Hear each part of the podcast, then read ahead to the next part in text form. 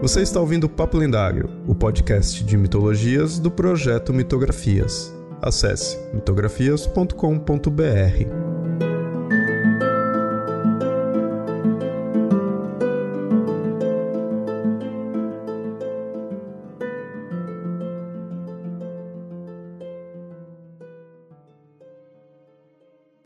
Olá, ouvinte! Antes de começar o episódio de hoje, alguns recados. Se você tem acompanhado os últimos Papos Lendários, viu que tenho publicado primeiro no canal do YouTube e depois aqui no feed como podcast. Mas o episódio de hoje é diferente. Esse eu fiz direto aqui pro feed, como sempre foi, pois esse é um episódio de entrevista, do qual eu conversei com o Vinícius, o host lá do Colunas de Hércules. Como você já deve ter visto no título, o assunto foram as fontes primárias e a sua importância. O episódio ficou bem legal, mas o que eu quero dizer mesmo é que tem algumas outras entrevistas aí que eu vou publicar aqui direto no feed, mas aí eu dependo muito da disponibilidade do convidado. Por isso eu não posso garantir uma periodicidade regular. Esse é um dos motivos que eu publico o que eu faço lá no canal do YouTube, aqui também, para você não ficar sem conteúdo. E o lado bom é que o conteúdo é toda semana e aí mesmo se você não segue muito o YouTube, não vai ficar sem episódio. Mas como eu disse, vez ou outra teremos esses episódios aí de entrevista, que na verdade já era o formato que eu tinha começado faz algum tempo. E falando em formato de podcast, agora eu quero a tua opinião.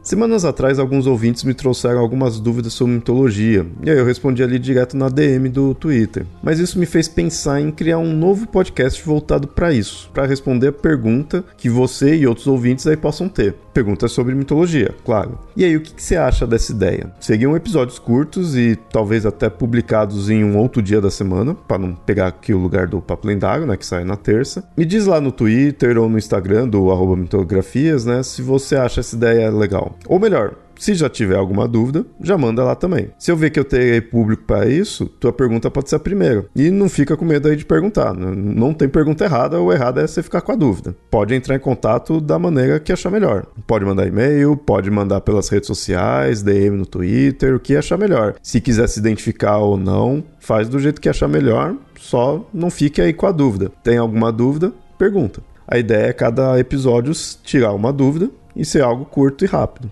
Aí, aproveitando que eu tô aqui, sempre lembrando. Além de seguir o Mitografias aí no Twitter no Instagram, que está como mitografias. Caso você goste aqui do meu trabalho e queira apoiar, é só ir em apoia.se barra mitografias ou catarse.me barra mitografias. É com essa ajuda que eu consigo manter todo esse projeto de mitografias todos esses anos. Bom, é isso. Chega de recado e vamos logo aí pro episódio de hoje.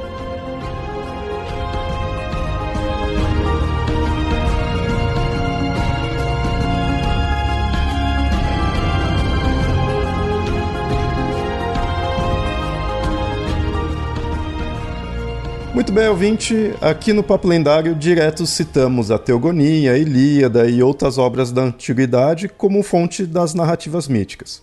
Um outro podcast que também sempre indica de irmos atrás das fontes primárias é o Colunas de Hércules, e justamente para falar desse tema que eu convidei o host de lá. Seja muito bem-vindo, Vinícius, e claro, aqui já digo que eu sou ouvinte muito fã do Colunas, então seja bem-vindo e pode se apresentar aí para os ouvintes. Muito obrigado pelo convite, Léo. É, eu também sou um, um ouvinte do, do Mitografias, então é um prazer estar aqui, principalmente porque eu acho extremamente importante esses espaços de, de colaboração, onde um projeto divulga o outro e assim a gente cresce junto, né? Para quem não me conhece, meu nome é Vinícius Aleixo Fedel, eu sou graduando em História pela PUC Campinas, inclusive estou há poucos dias de defender meu, meu TCC, então, tecnicamente, eu sou quase já um historiador formado. E eu sempre tive um interesse muito grande em história antiga, especialmente Roma antiga. Mas, de maneira geral, eu acho importante a, a divulgação desse campo no Brasil. E isso é o que me motivou a, a criar o, Colunas de Hércules que é um podcast especializado em história antiga e que faz parte do selo de produções do Leitura Obriga História, né? Que é justamente esse selo de divulgação científica de história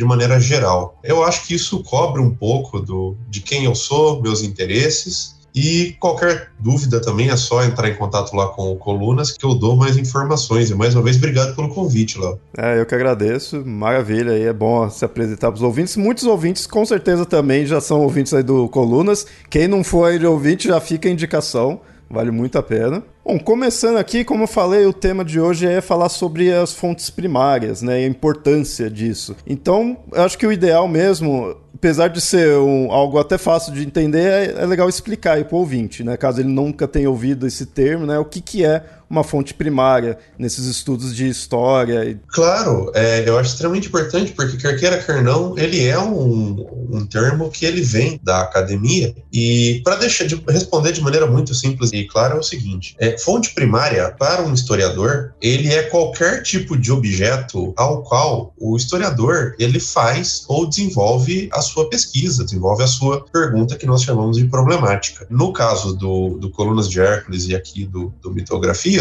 de maneira geral, a gente acaba circunscrevendo mais esse tipo de termo para obras da antiguidade, e especificamente obras escritas, livros e outros tipos de registro que, que estão nessa modalidade. Entretanto, fontes primárias podem ser outras coisas, como estátuas, como qualquer tipo de vestígio a qual um historiador se desdobra a, a pesquisar e estudar. Mas como a gente tem esse recorte, a gente acaba pensando muito mais em questões escritas, como você mesmo disse ali, a gente tem o, o registro do exílio da Teogonia do século 6 a.C., se eu não me engano, os poemas homéricos, e tantos outros registros. Foi legal ter posto aí que não se prende só a, a textos. Vai muito na antiguidade, muito, muito, nem teria isso, mas. Exatamente. Eu acho que, especialmente em termos de. Quando a gente pensa em, em mitologia, hoje em dia, para boa produção e e, para o bom conhecimento, cada vez mais é necessário você cruzar as fontes. Então, você não só ter a questão do texto escrito, mas se apoiar em vestígios arqueológicos, como templos, como outros tipos de registros materiais mesmo, como, por exemplo, às vezes a gente não tem tanto uma noção da importância, por exemplo, que tinha o Hércules para esse mundo helênico. É, entretanto, se eu não me engano, em termos dos vestígios materiais, é, ele é a figura mais encontrada nos vasos que a gente tem no mundo antigo. Em segundo lugar, lugar, salvo engano, são as Amazonas. É, então isso também dá um pouco da dimensão da importância e o, como esses elementos apareciam dentro do mundo antigo e no cotidiano, né? Fora templos e outras coisas. Bom, agora a gente já deixou bem claro aí pro ouvinte, né? Que nem eu falei, não, não é nada complexo em si, né? É algo extremamente importante, mas nada complexo. Acho que é fácil aí pro ouvinte entender. Mas é legal também mostrar, então, qual que é a importância, né? Qual que é a importância de ler, né? Uma fonte primária, no caso, quando são textos, mas também no geral. O que, que isso isso daí traz a mais, como por exemplo, por textos, nós temos os textos antigos, mas aí vai ter historiadores, conforme foi passando os séculos, aí vai também debruçando sobre os mesmos temas. Então, se a gente tem textos mais recentes, qual é a importância de ir atrás daquela fonte primária, daquela fonte que foi feita lá na antiguidade? E qual que é a vantagem disso? Bom, eu acho que essa é uma excelente pergunta. A primeira resposta que eu dou de imediata, porque eu acho que é uma, essa é uma pergunta que tem várias camadas, é, a primeira delas, e honestamente honestamente, eu acho que é a mais pragmática de todas, é, é porque é bom, é gostoso de ler. É, boa parte desses textos, por mais que possa parecer estranho e em muitos aspectos, ou pelo menos alguns textos, possam causar algum estranhamento, mas de maneira geral, são as produções da antiguidade são gostosas de ler. Então existe essa camada do prazer que a gente não pode excluir. Além da construção do conhecimento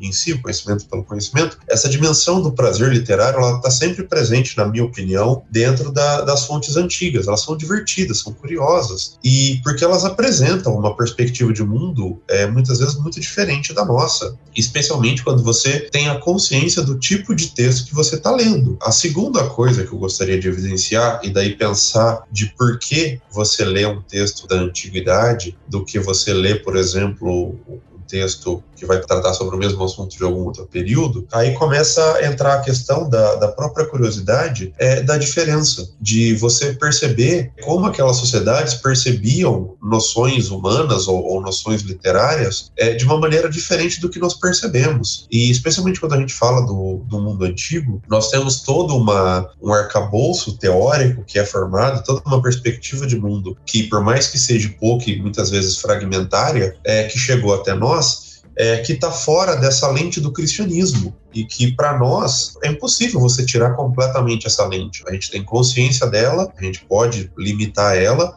mas ela faz parte da nossa formação de mundo e formação enquanto indivíduos, enquanto nós brasileiros, independe da nossa vontade. É, então, você ter contato com outras realidades, especialmente circunstâncias nesse mundo da antiguidade, para mim é uma grande vantagem para você ver outras perspectivas e outras possibilidades, porque se tem uma coisa que a gente aprende em história é justamente é que a, as realidades elas não são dadas necessariamente. É, existem estruturas, existem grandes coisas que nós não temos é, chances de, de, mudar tão facilmente. Entretanto, essas estruturas mudam. É, pode demorar, pode não necessariamente melhorar, mas a questão é que a história não é o estudo da permanência, sim da mudança, né? Então, esses são alguns dos motivos que eu acho que é importante dar essa predileção sobre o, o, mundo antigo, sem contar também, mas principalmente porque muitas vezes é, existem argumentos que são presentes até hoje, que quando você vai analisar os textos antigos, você consegue perceber a, a influência desse pensamento da antiguidade, como ele vai remanescendo.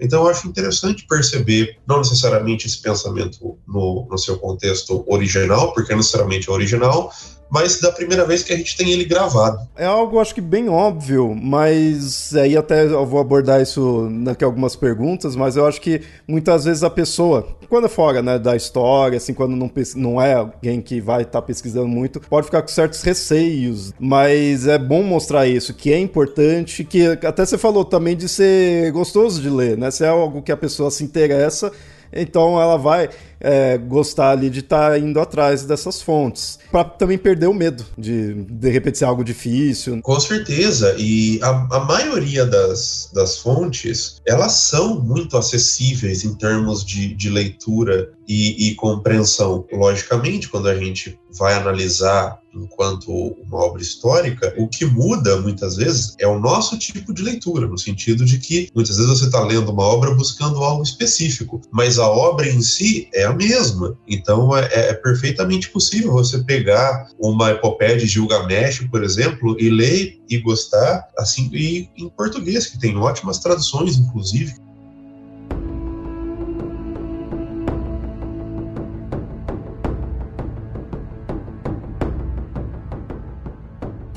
Bom, mas de qualquer maneira a gente está falando de obras antigas, ou seja, é, obviamente em outras línguas e às vezes línguas que nem se utiliza mais, né, na, na maior parte né, das vezes, Sim. e de culturas com visões muito diferentes assim do mundo. Então eu imagino que isso, quando o leitor vai atrás disso, ele tem que ter essa noção para ter certos cuidados de como vai interpretar, do que vai encontrar. E eu fico imaginando, né, gostaria que você falasse aí quais cuidados que é bom o leitor já estar tá preparado de quando ele vai atrás de uma fonte primária, se de repente também esses cuidados mudaria de época em época, de cultura para cultura, ou dá para ter um geral, né, assim? Olha, no campo da história, isso é, é um debate que, especialmente no, na, na, contemporaneidade, isso acaba surgindo de uma maneira ou outra, que é justamente a questão de até que ponto a gente entende que, que um homem é um, é um indivíduo dentro do seu próprio tempo e, e como que a gente vai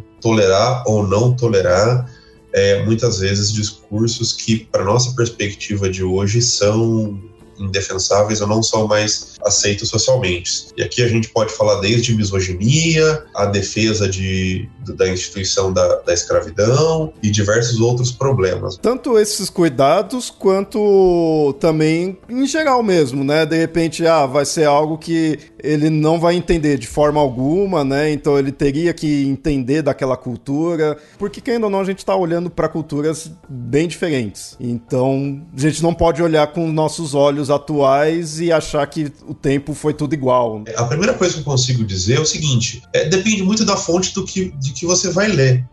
No seguinte sentido, geralmente fontes como, por exemplo, a, a Teogonia do Exíodo, é, os poemas homéricos, os ciclos épicos de maneira geral, né? A Epopeia de Gilgamesh, por exemplo. É, geralmente essas obras você consegue ler sem ter uma necessidade de um grande conhecimento prévio ou um grande aprofundamento daquela sociedade em si, porque ela está te contando, enquanto uma, uma narrativa, uma história com um começo, um meio e um fim. Então você consegue acompanhar e geralmente na, nas traduções brasileiras, você tem uma série de notas que você consegue então esclarecer algum elemento ou outro que muitas vezes não estão tão claros. Algumas outras obras, entretanto, e daqui eu estou pensando, por exemplo, em alguns tratados de filosofia, em alguns tratados de política, e para quem se interessa por Cícero, eu acho que é um ótimo exemplo, ele já não tem mais tanto essa preocupação de criar uma coisa geral, porque ah, isso é uma coisa que muitas vezes não é óbvio, mas é importante falar, é que as obras que são da antiguidade, que chegaram até hoje, quando as pessoas escreveram, é, elas não estavam pensando que essas obras iam ser lidas dois mil anos depois. Então elas muitas vezes estavam escrevendo para as pessoas do tempo dela. Quando nós escrevemos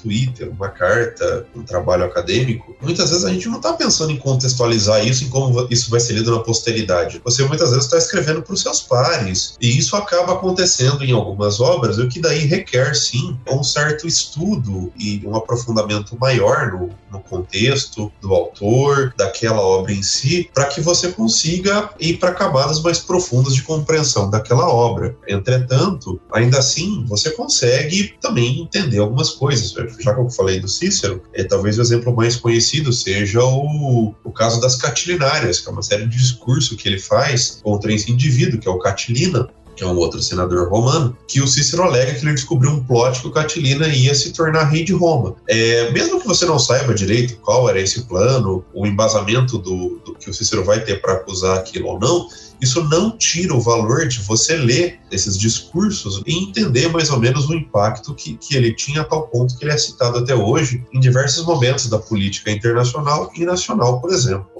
Em relação à questão dos assuntos mais sensíveis, como a questão da homofobia, como a questão do, do racismo, como a questão de, da misoginia, aí eu acho que fica muito a critério de, da sensibilidade de cada um em termos do leitor. Falando isso para o leitor que está lendo isso por curiosidade. É, agora, se você está desenvolvendo uma pesquisa em cima daquilo, não tem como você contornar isso. Você pode problematizar, você pode contextualizar, mas eu acho que uma boa pesquisa você não pode não ler é, algo simplesmente por causa do, desse tipo de argumentação, principalmente porque é importante você entender como muitas vezes se formam esses discursos para desmontar eles, porque eles continuam presentes na nossa sociedade, né? Se o machismo, se a homofobia, se a LGBTfobia e outros tipos de preconceitos continuam nos incomodando e nós continuamos percebendo eles em obras da antiguidade, é justamente porque esses problemas continuam sendo atuais. Então, muitas vezes, é, ler essas obras que contêm um pouco esse teor possa ajudar ajudar justamente a desmontar esse discurso.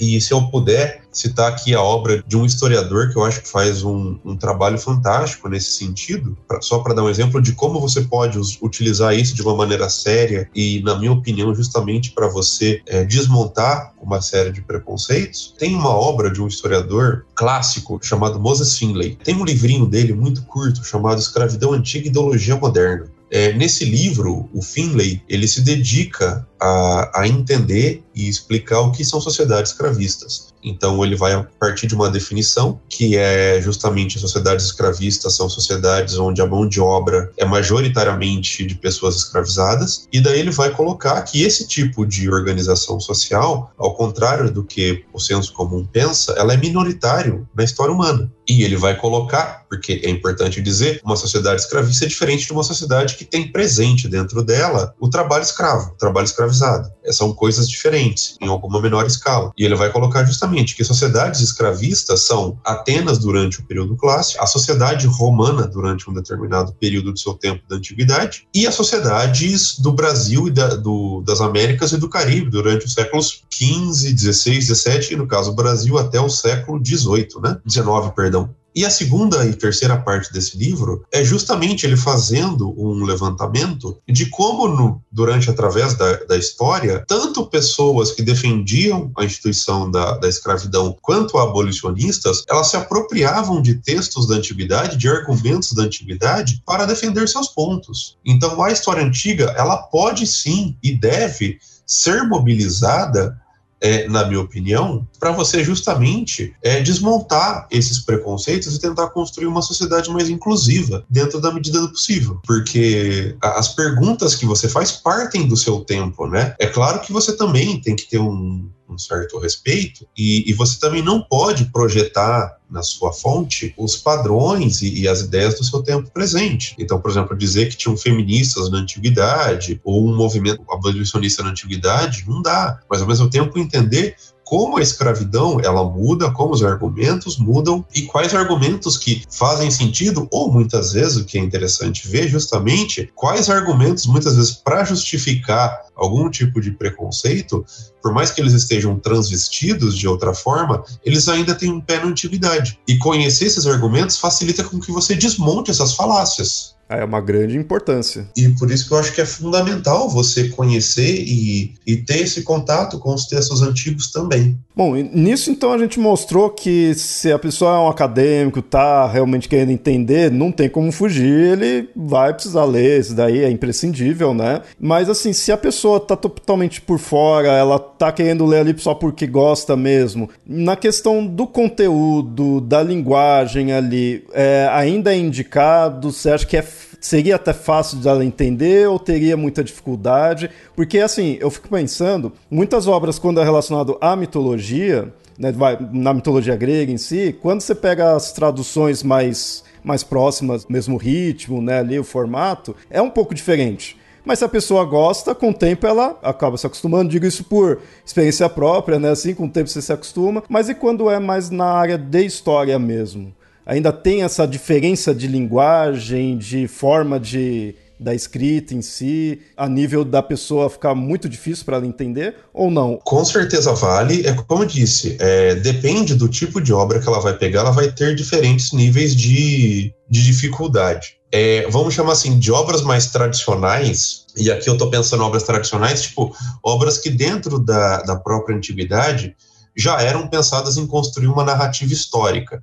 Então, eu estou pensando, por exemplo, é, no Tucídides da Guerra do Peloponeso, no Políbio, que vai escrever a história pragmática, no Tito Livio, que vai escrever a história de Roma, desde a fundação da cidade. Esse tipo de livro é super tranquilo de ler, porque você vai ver, é literalmente a, a narrativa histórica mais tradicional. É, ele vai dizer para você, especialmente no primeiro livro, o que, que ele vai contar para você, e depois ele vai começar aquela narrativa. Então é, é realmente super sossegado. É talvez o que cause algum tipo de estranhamento e confusão seja a questão de repetição de nomes, questões estilísticas, mas não de, de conteúdo. Eu vejo que essa dificuldade aumenta ou muda em alguns tipos de obras, do tipo tratados filosóficos, obras mais específicas ligadas, por exemplo, ao mundo da retórica, ao mundo do, da política, porque daí esse tipo de obra ela não tem a preocupação de te dar uma contextualização, porque uma coisa que é importante frisar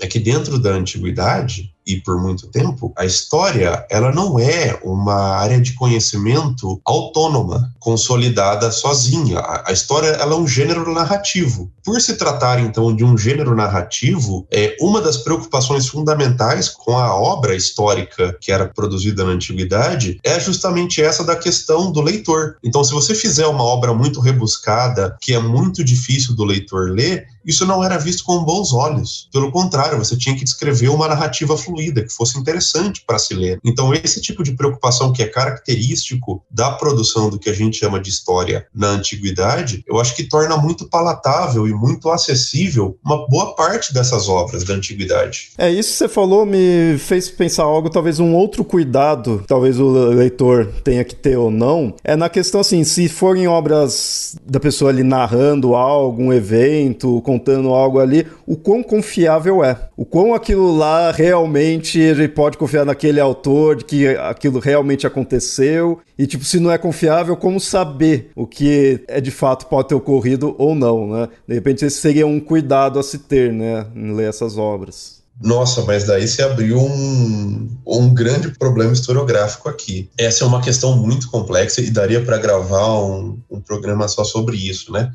Pensar justamente a questão do que significa a verdade no mundo antigo. E não só no mundo antigo, mas em cada período que vai ter a sua perspectiva histórica diferente. A primeira coisa que eu vou dizer, e, e pode parecer estranho, é que, na minha visão, não tem que se preocupar ou não ache que o que um historiador da antiguidade está escrevendo é exatamente aquilo que aconteceu. Ipsis, ipsis literis, né? É, mas ao mesmo tempo, e eu acho que esse é o, o grande pulo do gato da história, isso não torna aquela obra não confiável. Eu acho que especialmente hoje em dia, é, a história da maneira que eu vejo, né, a, a disciplina histórica, e talvez esse seja um, um, um papel que esteja faltando um pouco para nós historiadores passarmos para as pessoas que não são da história é entender que a questão da verdade em si ela não é mais tão importante. Essa, essa noção de verdade absoluta de você construir uma narrativa imparcial contando exatamente tudo aquilo que aconteceu. Até porque isso é impossível né? E não só isso é impossível, especialmente no contexto que a gente vive hoje, a gente sabe que esse tipo de discurso muitas vezes ele é usado para vender uma história que é falaciosa,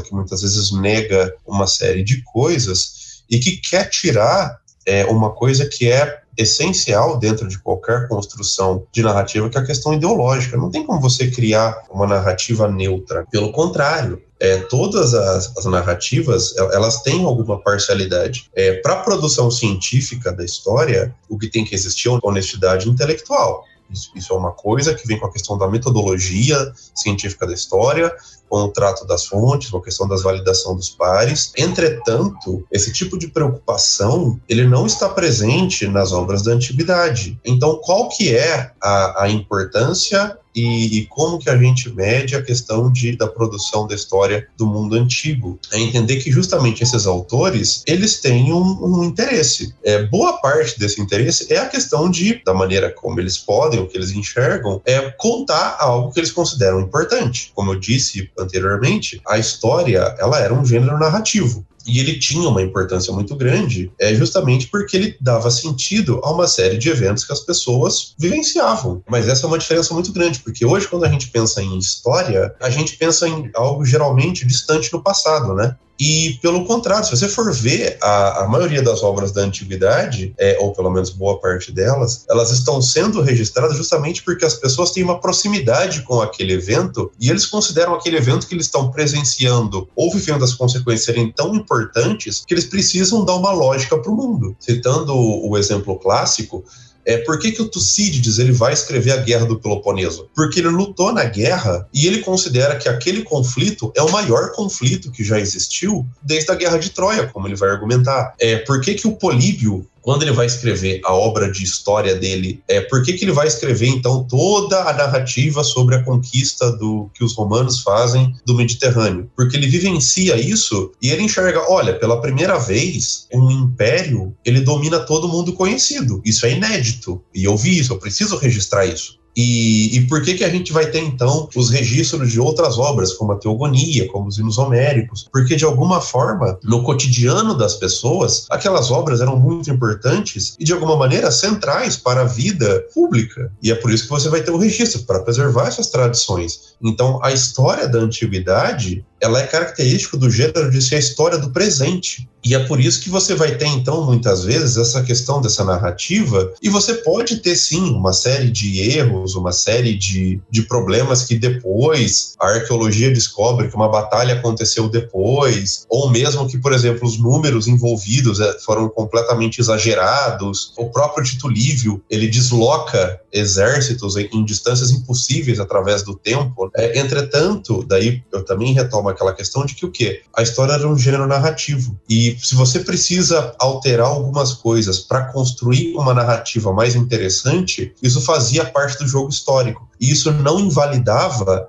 aquela produção histórica naquele período. Não é que eles estão é, mentindo deliberadamente para vocês, mas o objetivo de construção daquela obra e as metodologias que se usa para construir essa narrativa só são diferentes. E você falou de mudar os números, acho que talvez seja uma das coisas mais comuns. Com certeza, principalmente porque boa parte dos, dos registros, eles dependiam, em muitos casos, da oralidade, de ouvir uma testemunha de primeira mão, de segunda mão. E ainda assim, dentro do próprio mundo antigo, você tem uma série de debates e críticas de como isso pode ser confiável ou não confiável. Você tem a famosa contenda do Tucídides xingando Heródoto, dizendo que Heródoto era um mentiroso, que ele não produziu uma boa história história, ou quando você vai pegar o Tito Livio, ele vai falar uma série de outros historiadores que também ele considera que não faziam um bom trabalho, o Políbio a mesma coisa. Então você tinha, sim, alguns critérios para dizer o que era uma boa narrativa histórica, o que não era, ou que exagerava muito, ou que ele estava contando com testemunhas não confiáveis. Você tinha, sim, um rigor próprio da época. A questão é que esse rigor para nós hoje ele é diferente, né? Hoje não dá para você construir uma, uma narrativa histórica como era produzida na antiguidade, porque isso, na minha visão, é, não seria uma boa produção da, da história científica, seria simplesmente a construção de uma narrativa. E se o seu objetivo é construir uma obra histórica, eu acho que ele passa não só pela questão da metodologia em si científica da história, mas das preocupações da função daquele trabalho, da função social daquela pergunta que você está fazendo e tentar responder e do problema que você enxerga, que você quer tentar é, elucidar ou se aproximar a partir dessas narrativas, dessas fontes antigas ou de qualquer outro período, né? Então, novamente, a, a nossa concepção de história mudou. Hoje, a história não é só um gênero narrativo, ela é uma, uma ciência autônoma, autônoma no sentido de que não está presa é, ao gênero literário e não que ela não depende de outras áreas, pelo contrário, a gente dialoga e depende de uma série de outras ciências humanas, mas principalmente que a nossa função é uma função de análise da sociedade de maneira crítica, né? A diferença é que a gente vai fazer isso é pensando na inserção do homem dentro do tempo, como diria o Mark Bloch, que é um historiador muito famoso e que eu prezo muito.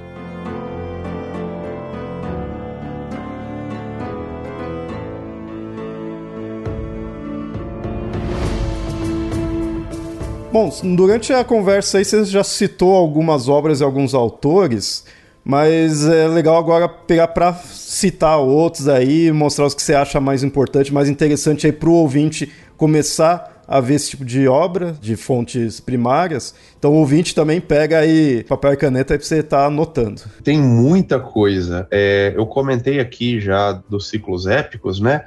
Então isso envolve a Ilíada, a Odisseia, a Eneida, mas também é, a epopeia de Gilgamesh, a, a epopeia de, de, criação de, de Enumaelis e tantas outras da antiguidade, é, para mim são, são obras fantásticas de lei, justamente porque elas têm essa certa facilidade de contar é, uma história que você não, não precisa ter é, essa bagagem tão aprofunda sobre a sociedade para entender a, aquela história, né? É, você tem também é, a própria os mitos de criação do, do Egito que são um clássico, né? Muito bem conhecidos e, e, estudados. Outras obras que eu acho importante e que eu acho interessante, por exemplo, tem uma que eu adoro pela excentricidade dela, e essa é muito boa, inclusive, porque tem uma tradução que ela é muito boa e eu acho mais interessante é que ela tá de graça, ela é disponível, você consegue encontrar ela facilmente na internet. Tem um autor chamado Luciano de Samóceta. Tem um episódio do Coluna sobre ele com o professor é, Jacinto Lins Brandão, que é um excelente tradutor. Ele tem uma obra obra chamada Uma Narrativa Verdadeira, ou A História Verdadeira. É, às vezes ela é traduzida de alguma dessas formas. E eu recomendo muito a leitura dessa obra porque ela é muito estranha para nós porque ela conta justamente a história, uma história absurda, e ela parte dessa premissa que essa história é absurda, tanto que por mais que o, o livro se chame uma história verdadeira, o Luciano, ele abre o livro de, dizendo que nada que ele vai contar ali é verdade. É uma história que ele sai de barco, ele quer conhecer o fim do mundo, e acontece uma tempestade, e ele vai para a Lua, e na Lua tem a civilização da Lua, que está em guerra contra a civilização do Sol, e é muito louco. É, é muito interessante pensar que alguém do século deixa eu só confirmar aqui de quando que o Luciano é, se ele é do século II ou século III depois de Cristo, escreve uma narrativa com esse tipo de conteúdo. Para nós, é, é algo que talvez esteja ligado a até a ficção científica, etc., mas não é o caso. É só ele é de 120 depois de Cristo, então século 2, só para dar um, um exemplo. Para quem gosta de questões mais biográficas, é, tem uma obra monumental e que pelo menos uma delas é muito conhecida, que é a famosa obra do Plutarco, né, o Vidas Paralelas, que é uma série de biografias que ele vai sempre contrapondo uma figura grega com uma figura romana, e em alguns casos ele tece um, um comentário comparando. E a mais conhecida de de todas, logicamente, é o que ele constrói do Alexandre o Grande comparado ao Júlio César. Mas além disso, tem uma outra obra que eu acho muito legal, que é do é um autor chamado Apuleio, que é o Asno de Ouro, que também é uma história que ela tem um, um fundo de uma prática religiosa que existia no mundo antigo, que são os mistérios. Nessa história aparece muito o, o mistério de Ísis. Mas a coisa que mais tem é a fonte da antiguidade, que é é relativamente tranquilo para a gente ler e encontrar assim em, em, português. Claro, tem muita coisa que não foi traduzida ainda, mas para o leitor que tem interesse, você não só encontra na, nas livrarias, como sempre é bom dar uma olhada no academia.edu ou mesmo no, no, no próprio você entra no departamento, por exemplo, da USP ou de qualquer universidade que tem história antiga, os professores têm o costume de postar é, as suas traduções, quando são teses de doutorado, de mestrado. Daí você tem daí os grandes clássicos, Aristóteles, Platão, Cícero, que tem sim suas, suas obras que são divertidas, mas que essas entram naquela, naquele aspecto, como eu tinha comentado, que às vezes precisa de um certo, uma certa pesquisa ou algum tipo de livro que tem algumas notas para que você entenda alguns debates ou algumas referências que estão colocadas ali dentro da obra. É, você falou essa questão de encontrar no academia.edu, assim, tudo. De fato, eu tenho que agradecer demais ao pessoal que faz letras aí, tudo, os tradutores, que muitas vezes você não encontra os livros, né, aqui não é publicado mas tem algum doutorado, algum mestrado ali que foi a tradução. Isso é ótimo. É, não, só para dar um exemplo, esse que eu citei do, do Luciano de Samosata, salvo engano, foi a tem a dissertação de uma professora chamada Lucia Sano, que ela tá hoje na Unifesp, salvo engano, e tá lá uma excelente versão, toda traduzida, comentada e tá lá disponível de graça, por exemplo. Você encontra no academia.edu tranquilamente. Você acha que quanto a esse tipo de material a gente tem uma boa quantidade ou você acha que ainda que claro sempre vai ter menos do que né, o que poderia se ter, mas ou você acha que tem, tem alguma área que ainda falta muito? Ó, de repente o pessoal traduziu só mais coisas de Roma e Grécia e faltaria de outros? Como que você acha que é a área disso? Com certeza, a gente tem uma predominância de Grécia e Roma. Império Romano, eu acho que é a coisa que a gente mais tem. Depois de Império Romano, especialmente a Atenas. O próprio mundo helênico que a gente tem, a gente tem pouca coisa que não seja mais Atenas e alguma coisa de Esparta, sabe? Mas ao mesmo tempo que eu, eu vejo que isso tem mudado e tem crescido, principalmente porque tem sido cada vez mais o despertado o interesse em outras regiões. Comentei mais cedo, por exemplo, desse professor que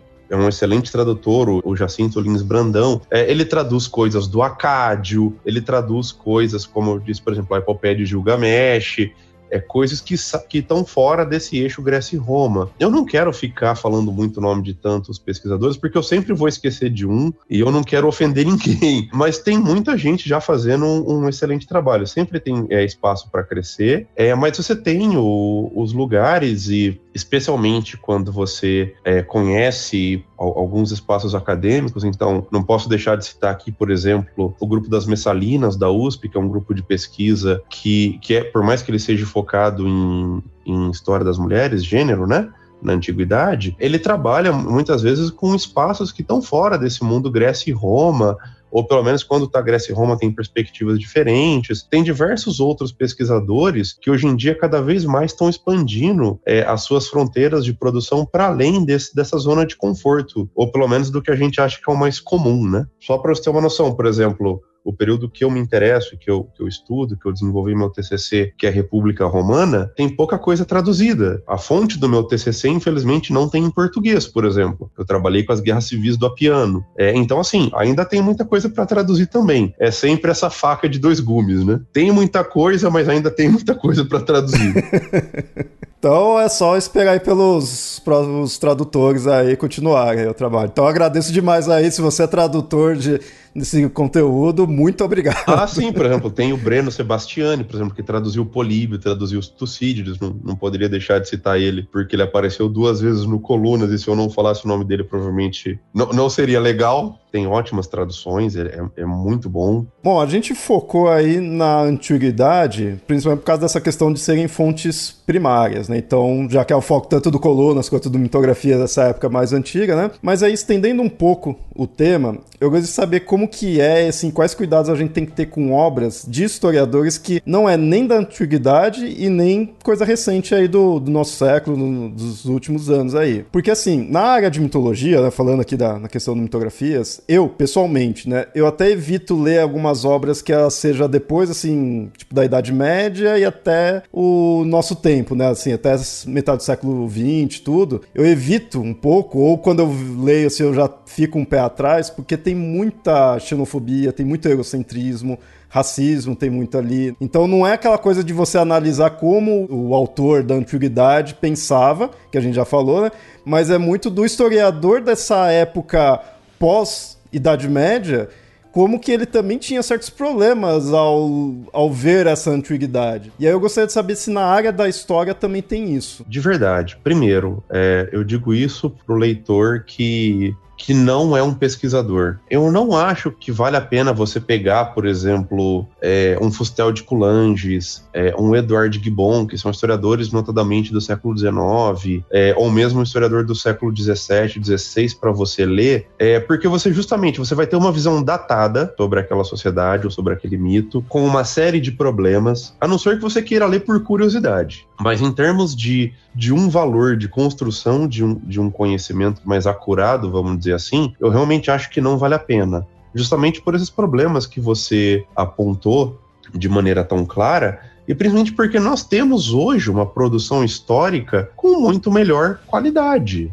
E justamente porque a, a história hoje ela tem uma preocupação maior com esses aspectos de ter essa autocrítica do eurocentrismo, pelo menos de maneira geral, né? Não que isso não possa acontecer ainda hoje, mas eu acho que a gente tem mecanismos melhores do que do século 17, 18 e 19, onde isso nem era um problema, né? Pelo contrário, muitas vezes era a premissa desses escritores. Então eu diria que assim, se você quer ler, leia por curiosidade de mas pensando em, em, como uma pessoa do século 18 XIX enxergava a antiguidade. Se você quer entender um pouco ou se aproximar ter uma perspectiva mais verossímil de como era a antiguidade, fique com os historiadores modernos, fique com essas obras contemporâneas que têm essas preocupações e essa metodologia pautada na, na história científica que vai te garantir uma, uma perspectiva muito mais verossímil do que era, principalmente porque esse mundo antigo, por mais que os autores muitas vezes não se preocupem com a inserção de mulheres na,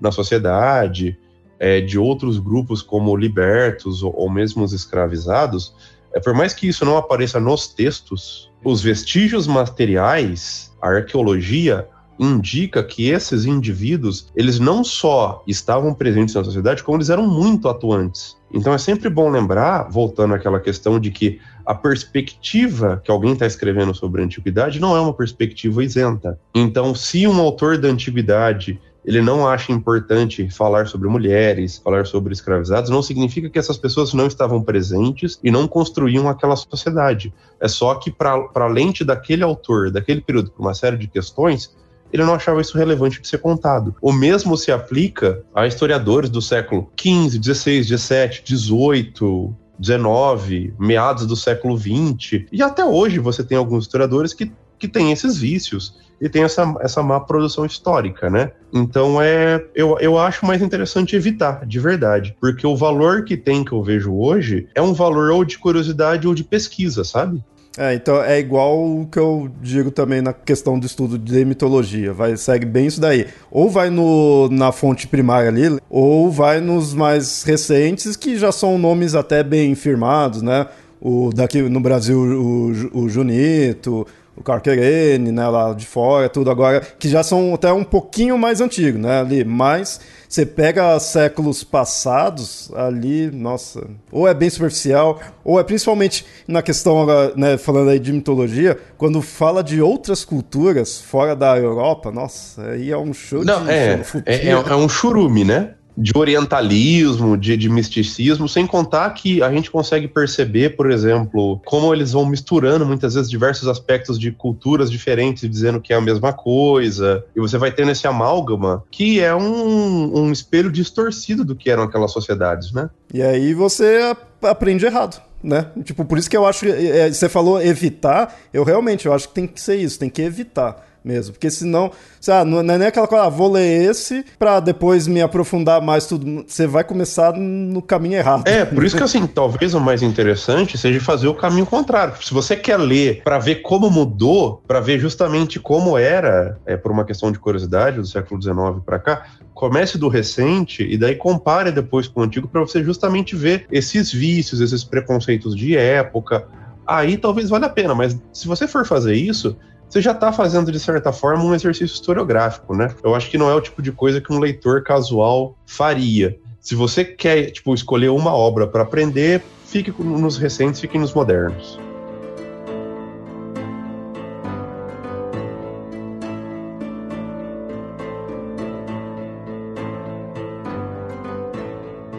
Bom, bem legal esse episódio, é o que eu realmente esperava, que é para mostrar aí pro leitor, não só pro ouvinte, não só o que é uma fonte primária, mas o quão importante é, o que, que ele tem que tomar cuidado, né? É, ouvintes aqui do Mitografias com certeza já estão acostumados de eu citar algumas obras, mas também fiz questão, para quem não conhece né, o Colunas, né? Então tá mostrando que você lá no Colunas indica também muitas obras né, e autores é, da antiguidade mesmo. Você, eu vejo que você incentiva bastante de ler ali da pessoal da, da época antiga mesmo, então eu acho que é bem legal. Então, muito obrigado aí por ter vindo. E então, fica agora à vontade aí. Faz suas considerações finais, indicações se tiver mais alguma e também diga aí pro ouvinte como ele pode né, te encontrar. E quem ainda não é ouvinte do Colunas, né, indica aí para eles. É, imagina, Léo, eu que agradeço o convite. Para mim é sempre um prazer conversar sobre história antiga, falar sobre esse tema de diversos aspectos. É, mesmo eu, eu ainda estando em processo de formação, sempre com todo respeito, respeitando a metodologia científica e, e, e sempre evidenciando o que eu estou me pautando na, em, em, termos de metodologia, o que é a minha opinião, né, pessoal, que são coisas diferentes. É, agradeço imensamente o, o convite. Em relação à indicação, eu acho que é difícil citar, porque a gente já conversou muito, né? E citou muitas obras. Eu não quero ficar sendo repetitivo e, e, e, maçante, mas assim, o que eu recomendo é deem uma olhada, entrem nos sites do, das universidades, tem uma série de grupos de estudo, e a partir dos nomes dos professores, joguem no academia.edu e vocês vão conhecer um pouco mais dessas produções que são atuais, essas traduções. Vale muito a pena e é um jeito fácil e extremamente acessível de você ter contato com essas obras que eu concordo que são muito importantes. Eu sempre ressalto isso. Eu, pessoalmente, acho muito importante você ter contato com essas fontes antigas. Para quem se interessa sobre história antiga de maneira geral, tem o Colunas de Hércules, como eu disse, ele é um podcast vinculado ao selo Leitura Obriga História de Produções, que é um selo pensado para a divulgação do conhecimento científico da história para quem gosta, para quem se interessa. É um selo completamente autônomo, ele depende do, de, de uma campanha do Apoia-se. E se você quiser também apoiar mais diretamente o Colunas, tem o nosso Pix, que é o nosso e-mail, que é o contato de Hércules@gmail.com, que inclusive também é o um e-mail para quem quiser, às vezes, é, mandar alguma pergunta, entrar em contato. Sempre que eu posso, eu vou responder. É, sou eu que, que cuido das redes sociais, então também tem o Twitter do Colunas, que é arroba Colunas de Hércules. Tem o nosso Instagram também. É, agora eu estava numa pausa justamente porque eu estava em processo de produção de TCC, mas agora em, a gente está gravando em dezembro, né? Quando esse programa for ao ar, provavelmente o, o Colunas já voltou a, ao ritmo normal de produção, que é uma vez por mês. E novamente, só queria realmente agradecer, Léo. É, Para mim é, é, muito importante esse tipo de valorização, de ver outros podcasters bem consolidados me reconhecendo e, e me convidando para e dando essa confiança de, de dar espaço de de conversar, porque eu sei o quão é difícil e o quão a gente leva a sério essa produção, né? A gente não, não dá voz para qualquer pessoa. Então, eu estar aqui, eu me sinto muito feliz e honrado por esse voto de confiança. Agradeço a todos os ouvintes e espero que, caso vocês se interessem, deem uma chance ao Colunas e gostem. Muito obrigado, pessoal. E ouvinte, então, fica aí a dica de tudo e agradeço também você estar escutando aí o episódio. E é isso, até mais.